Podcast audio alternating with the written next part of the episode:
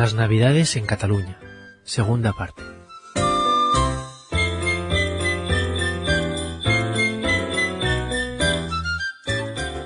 El día 31 de enero se celebra la Nochevieja o al Cap.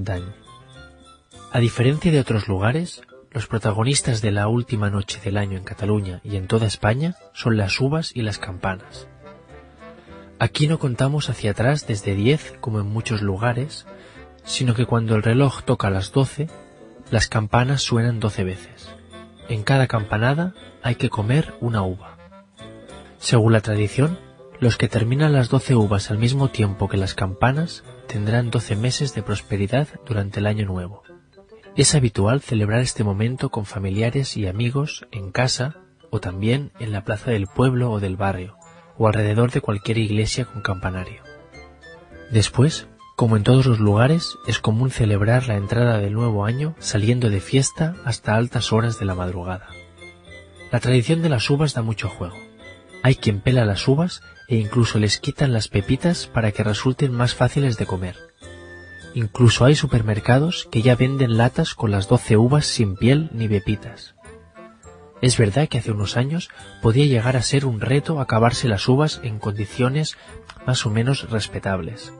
Las campanas sonaban rápido, y al reunirse mucha gente, las risas están aseguradas, con la complejidad añadida que esto supone.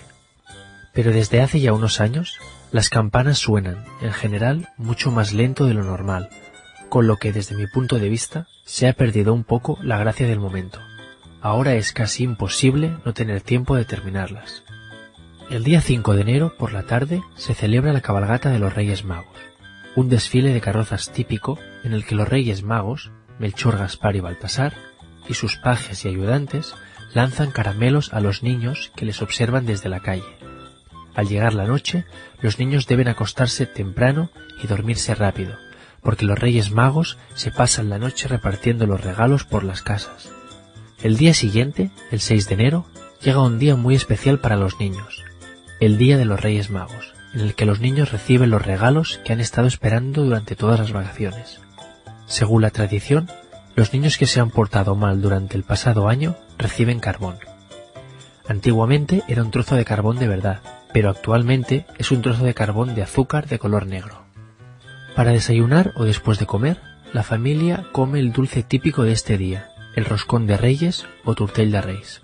Se trata de una torta hecha con masa de brioche en forma de anillo y decorada con frutas escarchadas, símbolo de los rubíes y esmeraldas que adornaban los vistosos mantos de los Reyes Magos de Oriente. Suelen estar rellenos de mazapán o cabello de ángel, y entre la masa se esconden un par de sorpresas, una figura de un rey y una haba. La tradición dice que a la persona que le toca o encuentra al rey en su trozo de tortel será coronada como el rey o la reina de la casa, una manera muy buena de comenzar el nuevo año. En cambio, el desafortunado que se encuentre con la haba tiene que pagar el turtel. Lógicamente, esta última tradición no suele aplicarse. Esta es la última celebración navideña. El día 7 de enero suele ser el último día de vacaciones para los niños. Así pueden aprovechar para jugar con los regalos que les han traído los reyes. Y el día 8 ya empieza la escuela de nuevo. Durante las vacaciones de Navidad es habitual que en muchos teatros se representen als pastorets, se trata de una representación teatral típica de las fiestas de Navidad en Cataluña. El argumento combina los contenidos del nacimiento de Jesús, la lucha del bien y del mal entre ángeles y demonios, y diversas historias y diálogos entre pastores que rememoran la primera Navidad. Existen representaciones más famosas y profesionales, y también versiones más amateurs en teatros de pueblo o de barrio. También es habitual que en la escuela los alumnos mayores representen als pastorets para los demás alumnos y para los padres.